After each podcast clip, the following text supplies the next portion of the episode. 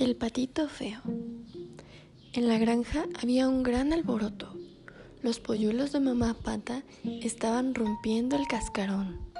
Uno a uno comenzaron a salir. Mamá pata estaba tan emocionada con sus adorables patitos que no notó que uno de sus huevos, el más grande de todos, permanecía intacto. A las pocas horas, el último huevo comenzó a romperse. Mamá Pata, todos los polluelos y los animales de la granja se encontraban a la expectativa de conocer al pequeño que tardaba en nacer. De repente, del cascarón salió un patito muy alegre. Cuando todos lo vieron, se quedaron sorprendidos. Este patito no era pequeño ni amarillo, y tampoco estaba cubierto de suaves plumas. Este patito era grande, gris, y en vez del esperado graznido, cada vez que hablaba sonaba como una corneta vieja. Aunque nadie dijo nada, todos pensaron lo mismo. Este patito es demasiado feo. Pasaron los días y todos los animales de la granja se burlaban de él.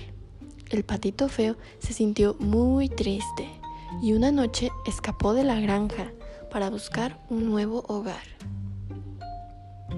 El patito feo recorrió la profundidad del bosque y cuando estaba a punto de darse por vencido, encontró el hogar de una humilde anciana que vivía con una gata y una gallina.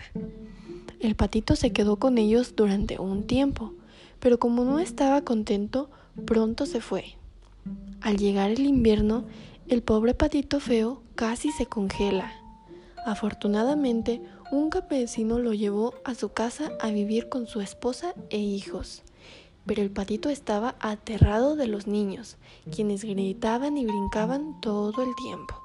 Y nuevamente escapó, pasando el invierno en un estanque pantanoso. Finalmente llegó la primavera. El patito feo vio a una familia de cisnes nadando en el estanque y quiso acercárseles pero recordó cómo todos se burlaban de él y agachó la cabeza avergonzado. Cuando miró su reflejo en el agua, se quedó asombrado. Él no era un patito feo, sino un apuesto y joven cisne.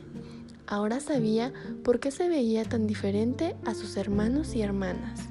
Ellos eran patitos, pero él era un cisne. Feliz nadó hacia su familia.